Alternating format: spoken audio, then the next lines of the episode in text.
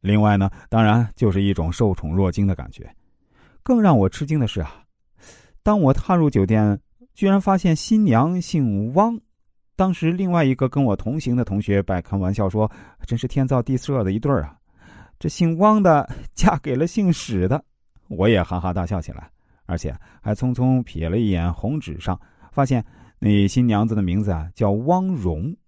哎，记得当时王宝强和马蓉结婚还没多久，而且这王宝强娶到校花娇妻的新闻呢，在各个网站上也是铺天盖地的满天飞，所以啊。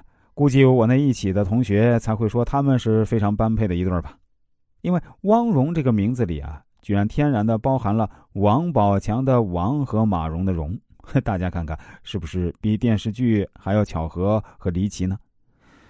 那天在婚礼现场啊，我看到那个姓汪的新娘，哎，长得还可以，高高瘦瘦的。如果按照一般外行人的眼光呢，可能就会跟他说是我那个姓史同学是郎才女貌的一对了。另外呢，我那个史林飞同学啊，其实人也是人模人样的。他读高中的时候啊，确实也经常喜欢以帅哥自居。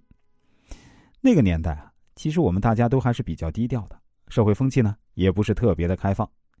可能因为他家庭条件比较好，而且母亲还是本校老师，所以呢性格会比一般同学啊更加外向、更加自信一点。但是啊，我真的并不认为他们是什么天生的一对。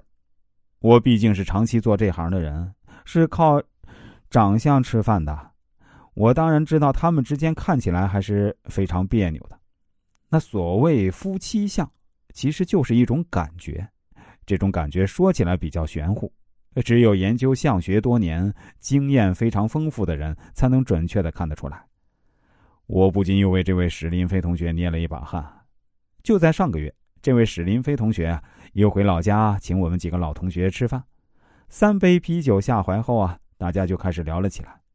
他这时才对我们说，他其实已经离婚了，原因是对方出轨。我和其他几位同学都感到非常惊讶，而且还说：“你们夫妻俩平日关系不是挺好吗？经常看你老婆在各大社交媒体上秀恩爱啊、晒狗粮啊什么的。”